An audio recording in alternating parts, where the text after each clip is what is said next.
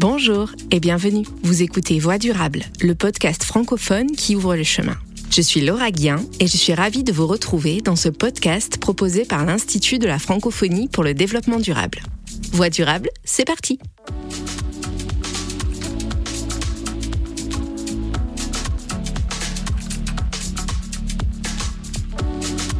Comment nourrir la population mondiale? Jusqu'à présent, la réponse à cette épineuse question sonnait plutôt comme cela.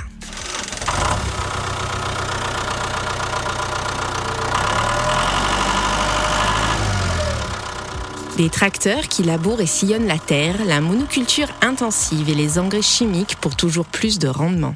Selon un rapport de la FAO publié en 2015, 33% des terres sont aujourd'hui dégradées à cause de l'érosion, du compactage, de l'acidification et de la pollution chimique. Mais en 2050, nous serons 10 milliards de bouches à nourrir. Quels sont les modèles agricoles qui permettent de concilier la protection de l'environnement avec ces enjeux alimentaires mondiaux? Comment nourrir l'humanité sans détruire toujours plus les écosystèmes? Pour tenter de répondre à ces questions, dans ce numéro un peu spécial de Voix durable, j'aurai avec moi quatre femmes francophones et résilientes qui ont fait le choix de penser et d'expérimenter une agriculture plus durable. Au Mali, au Canada, au Bénin et au Maroc, elles font le pari qu'une autre voie est possible pour nourrir la planète. Pour commencer, j'ai le plaisir d'accueillir Fauziat Sanoussi et Yusra Abourabi.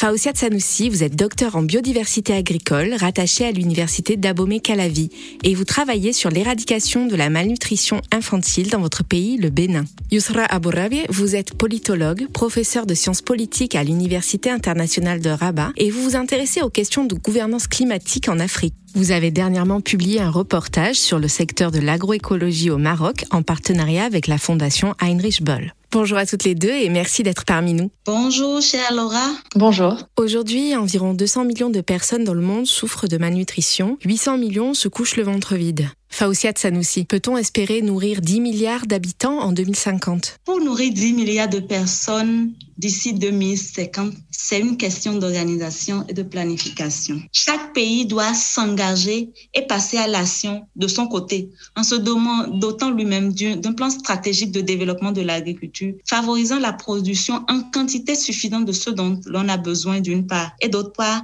de revoir les mécanismes d'aide alimentaire qui subsistent. Parce qu'aujourd'hui, euh, vous savez, l'aide alimentaire nous vient sous forme de produits de base subventionnés qui finalement livrent une concurrence rude aux mêmes produits cultivés localement. Alors, il est permis de constater que beaucoup de denrées alimentaires de base importées coûtent moins cher que celles issues de la production locale. Alors justement, Fauciat Sanoussi, vous avez conçu un snack alimentaire pour lutter contre la malnutrition infantile. Il est intégralement réalisé à partir d'ingrédients 100% locaux, béninois, du mil, de la pulpe de moringa, de la feuille de baobab. Repenser les façons de se nourrir et de produire de façon locale est aussi une solution vers la sécurité alimentaire? Il faudra se recentrer sur l'offre locale. Je veux dire l'offre alimentaire locale pour faire face euh, à la malnutrition ces produits locaux sont des produits quelquefois résilients au changement climatique, qui s'adaptent bien aux enjeux de malnutrition auxquels nous faisons face aujourd'hui. L'alimentation importée n'est pas forcément la solution aujourd'hui, mais lorsqu'on utilise les ressources locales, qu'on les transforme de façon convenable et qu'on les associe avec d'autres ressources locales, on fait une formulation euh, d'aliments formidable une autre piste souvent évoquée est de transformer nos modèles agricoles au profit d'une agriculture plus durable. Dans ce sens, on parle de plus en plus d'agroécologie. Yusra Abourabi, qu'est-ce que ce modèle et comment se développe-t-il, notamment au sud? Au Maroc, euh, il s'agit euh, d'un secteur qui est en train de, qui est en pleine expansion. Alors, c'est toujours un, un, secteur de niche, c'est-à-dire qu'il concerne une part très infime de la population, mais tout de même, euh, de plus en plus de Marocaines et de Marocains s'intéressent au mode d'agriculture durable, pas simplement l'agroécologie, mais plus généralement tous les modes d'agriculture qui vont prendre en compte des questions sociales et des questions environnementales comme la permaculture, l'agriculture biologique, euh, l'agriculture régénératrice, la biodynamie, etc. L'agroécologie, ça prend en compte tous les autres aspects. Ça prend en compte les aspects promus par la permaculture parce que l'agroécologie ne repose pas sur des monocultures, mais plutôt sur la diversité des cultures. Chaque plante ou chaque culture va être là aussi pour protéger l'autre, pour nourrir celle d'à côté, etc. Donc c'est aussi de l'agriculture biologique, l'agroécologie, puisque l'idée c'est de ne pas utiliser d'intrants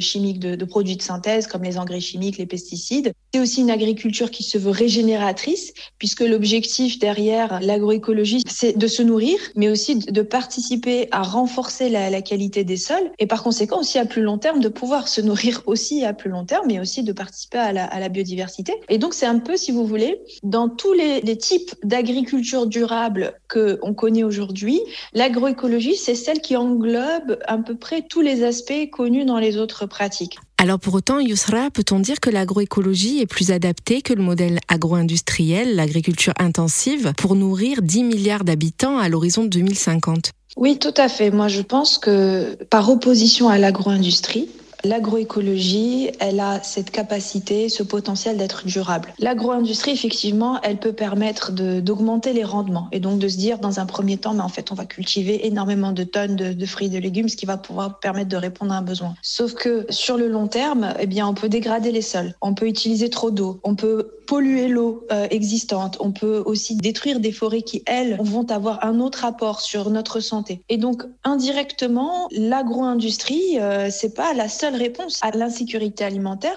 L'agroécologie, l'avantage, c'est qu'elle peut être pratiquée à la fois par des entreprises qui veulent euh, commercialiser des produits, mais elle peut aussi être pratiquée par des individus à l'échelle familiale. Transformer un jardin gazonné en jardin agroécologique, transformer un toit urbain en jardin agroécologique. Et donc, ça multiplie les possibilités pour les habitants de se nourrir et surtout, ça les autonomise. Et, l'aspect économique ici est important puisque dans l'agroécologie, on n'est pas dans un modèle euh, capitaliste classique, mais dans un modèle plus de coopérative ou un modèle beaucoup plus participatif. Par conséquent, la répartition des bénéfices et des richesses, elle est beaucoup plus équitable que sur des modèles de grosse agro-industrie. Et par conséquent, eh bien, ça permet à, des, habitants, à des, femmes notamment rurales, de s'autonomiser. Et cette autonomie en soi, eh bien, ça permet aussi de répondre à un objectif de sécurité alimentaire. Donc oui, l'agroécologie est un domaine prometteur pour assurer la sécurité alimentaire mondiale. Je me tourne à nouveau vers vous, Faouzia Sanoussi. En 2050, la population africaine aura doublé pour atteindre 2,5 milliards d'habitants. À l'heure où nous parlons, 60% des terres arables non cultivées se trouvent également en Afrique. Le continent représente donc un défi et une solution pour la sécurité alimentaire. Comment préparer l'agriculture africaine pour y répondre? 55% en Afrique subsaharienne de la population active travaille et vit de l'agriculture. Donc, c'est notre quotidien, l'agriculture. Et pour la rendre plus résiliente, il faut également des stratégies. Au nombre de ces stratégies, d'abord, nous avons beaucoup de résultats de recherche qui sont développés, qui ne sont pas encore aujourd'hui utilisés de façon efficiente. Donc, il faut utiliser, s'approprier ces résultats de recherche et les utiliser. Au-delà de cela, nous savons que le nombre de consommateurs augmente de jour en jour. Donc, il faut réfléchir à des stratégies pour promouvoir l'entrepreneuriat agricole où des espèces s'investissent vraiment dans le domaine, s'investissent à 100%, je veux dire, dans le domaine pour livrer des produits de qualité à ce nombre grandissant de consommateurs. Et enfin, il faut la formation continue de ces agriculteurs. Vous savez, comme euh, l'approche que l'Organisation des Nations Unies pour l'agriculture et l'alimentation a adoptée en temps dans certains pays, l'approche champ-école des producteurs où les producteurs s'exercent dans ces champs écoles pour apprendre. Ça, c'est des axes qu'il faudra exploiter pour rendre l'agriculture africaine plus résiliente aujourd'hui. Yusra Bourabi Oui, totalement. Parce que, un, c'est pas parce qu'on a des terres arabes non exploitées qu'il faut forcément les exploiter. On peut juste reboiser, créer des écosystèmes qui ne sont pas destinés à nourrir qui que ce soit, mais simplement à participer à avoir un air respirable et participer au poumon vert de la planète, ce qui est aussi important que de se nourrir. Et deux, ces parcelles et ces terres, si on les exploite selon le modèle agroécologique, eh bien, ça permet aussi de pratiquer de l'agriculture régénératrice, c'est-à-dire de servir plusieurs objectifs en même temps. On peut prendre un exemple extrême. Prenez l'huile de palme au Brésil. La culture d'huile de palme, monoculture, agro-industrie selon un modèle euh, classique, eh bien, a détruit à la fois les forêts, l'écosystème et ne répond pas nécessairement à un objectif de sécurité alimentaire euh, vitale et ne permet pas la diversité des cultures, etc. Mais ça, c'est un modèle qui ne convient pas, qui peut pas répondre à l'objectif de sécurité alimentaire. Quand on dit sécurité alimentaire, faut aussi penser à tous les autres aspects compris dans la sécurité alimentaire. On pense à l'autonomisation des populations, qu'elles ne dépendent pas que de l'État, que des grandes entreprises, que des, des subventions, que des importations. Donc l'autonomie économique et sociale est un importante pour la sécurité alimentaire.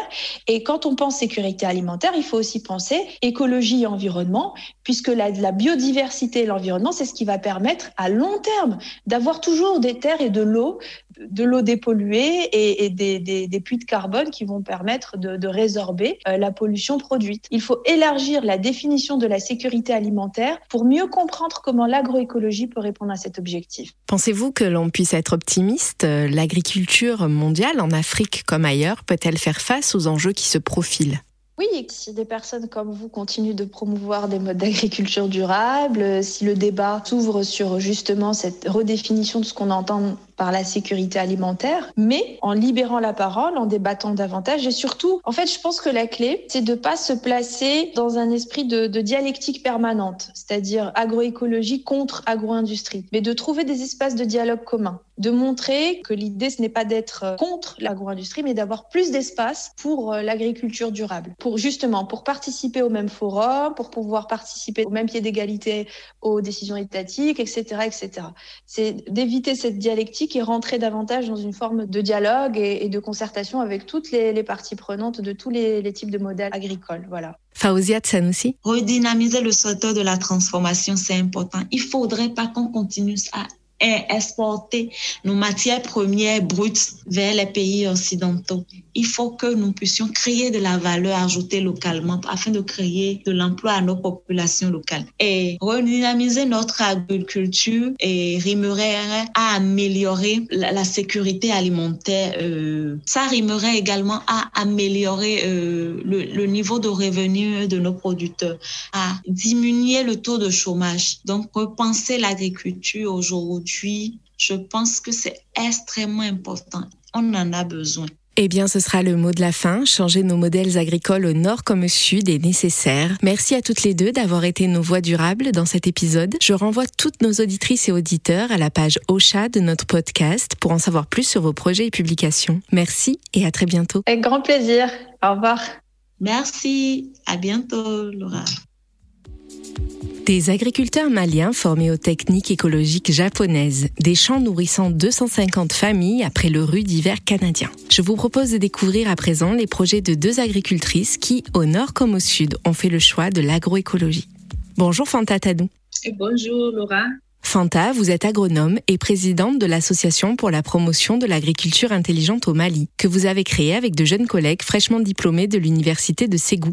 À quelles difficultés est actuellement confrontée la production agricole au Mali? Les agriculteurs maliens sont confrontés euh, à d'énormes difficultés, entre autres qui est la monoculture, l'insuffisance de formation des paysans, faible rendement qui est lié à plusieurs facteurs comme euh, la dégradation des sols, le changement climatique, il y a aussi euh, les mauvaises pratiques agricoles et aussi l'utilisation abusive des engrais chimiques. Alors Fanta, qu'est-ce que l'agriculture intelligente que vous promouvez au sein de votre association? L'agriculture intelligente, c'est tout simplement la combinaison des savoirs traditionnels aux savoirs scientifiques. Je parle de l'agriculture traditionnelle dans le sens de l'agriculture naturelle, c'est-à-dire l'agroécologie.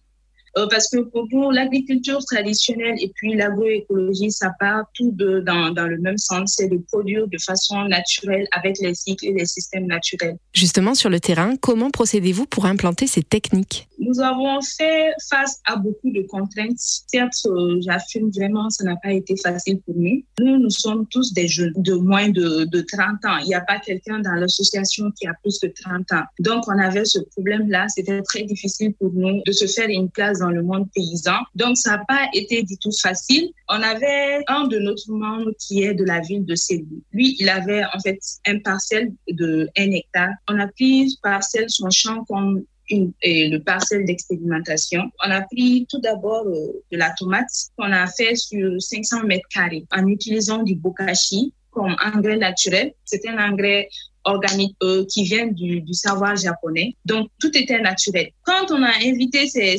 paysans-là à venir voir ce qu'on avait réalisé, il y a toujours d'autres qui étaient toujours réticents, qui se disaient que non, que c'est pas possible, nous, on ne peut pas faire tout ça. Il y a d'autres qui, qui étaient vraiment très contents de ce qu'on avait réalisé. Donc, qui ont souhaité aussi, si toutefois nous pouvons les, les apprendre ces techniques-là. Donc, euh, ça, on l'a fait gratuitement. C'est donc vraiment par l'exemple que vous avez convaincu de passer à ces méthodes plus naturelles Oui, c'est par l'exemple qu'on a pu se faire une place dans ce milieu-là. Le développement de l'agriculture en Afrique passe aussi par l'autonomisation des femmes. Quel rôle ces dernières ont-elles à jouer dans le futur de l'agriculture africaine?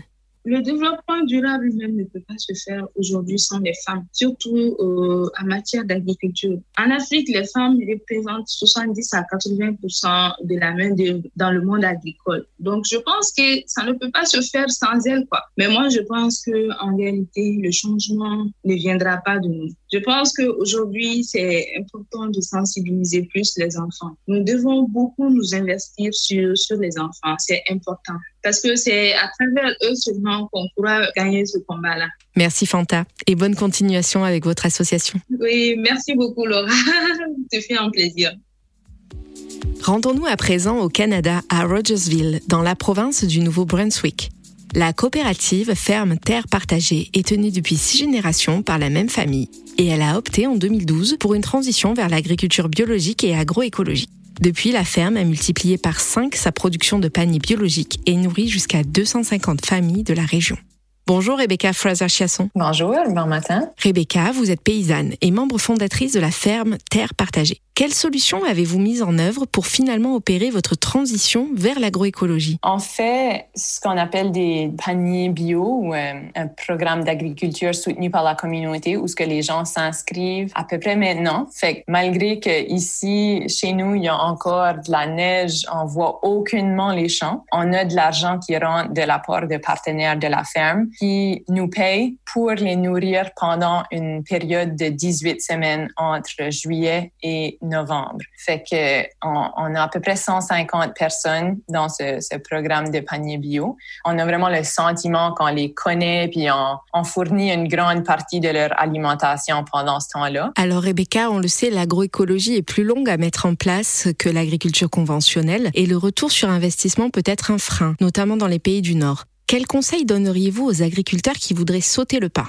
D'une façon ou d'une autre, la raison qu'on a réussi, je pense, quand je dis réussi, réussi jusqu'à date, mais c'est à cause de la communauté de soutien euh, de, de, clients, de partenaires qui sont prêts à acheter parce qu'ils voient, ils voient plus que juste le produit qu'ils achètent. Le conseil, c'est donc de bâtir un réseau de consommateurs pour supporter le projet? Oui, exactement. Puis ça veut pas dire qu'on peut pas non plus bâtir quelque chose de de plus gros, mais je pense pour partir, il faut vraiment vendre directement aux gens puis les donner la chance au moins de savoir pourquoi on produit. Fait qu'ils achètent pas juste la tomate, mais comme la façon qu'elle a été produite, les systèmes de production, les choix qu'on a fait, les, les engrais qu'on y a mis. Rebecca, on parle beaucoup de l'importance du rôle des femmes dans la souveraineté alimentaire, notamment dans les pays du Sud. Qu'en est-il au Nord? Euh, la vision qu'on a de l'agriculture en Amérique du Nord, c'est une agriculture très industrielle avec des grosses machines, puis des moissonneuses batteuses, puis des hommes avec des chapeaux de cowboy, mais les femmes ont toujours joué un rôle autant dans le sud que dans le nord pour nourrir leur famille puis nourrir leur communauté. Puis on commence, je pense, dans le nord à mettre plus une étiquette d'agricultrice ou de fermière ou de paysanne sur ces femmes-là, puis aussi de donner des opportunités pour continuer un travail mais qui a une plus large portée. Puis c'est sûr que les femmes ont toujours joué ce rôle-là aussi, mais euh, au niveau de la relève pour une agriculture plus écologique, puis euh, à petite échelle en Amérique du Nord, au Canada, elle est vraiment en ce moment portée par les femmes, puis pas nécessairement des femmes qui sont issues du milieu agricole non plus. Euh, souvent des femmes qui ont fait des études postsecondaires dans un autre domaine ou qui se sont complètement lancées dans cette nouvelle entreprise. Pensez-vous que l'agroécologie puisse nous permettre de nourrir les 10 milliards de personnes à venir? Absolument, puis je pense qu'on a besoin d'être plus à la pratiquer. Fait que c'est pas suffisant de juste équiper les agriculteurs ou agricultrices existants, puis de dire qu'on va nourrir plus de gens. Certainement, ça peut être une possibilité, puis il y a probablement des opportunités pour une certaine croissance dans la production paysanne agroécologique actuelle. Mais on a aussi juste besoin de plus de gens. On a besoin de soutenir la relève, puis d'assurer une diversification autant dans la production, certainement, que dans ceux qui, qui produisent. Merci Rebecca et bonne continuation à la ferme Terre Partagée. Merci beaucoup. Voilà, Voix durable, c'est terminé pour aujourd'hui. Vous pourrez retrouver toutes les références de nos invités et leurs projets sur la page Ocha de notre podcast. Si vous l'avez apprécié, n'hésitez pas à nous faire connaître sur les réseaux et à nous distribuer de petites étoiles sur vos plateformes d'écoute préférées.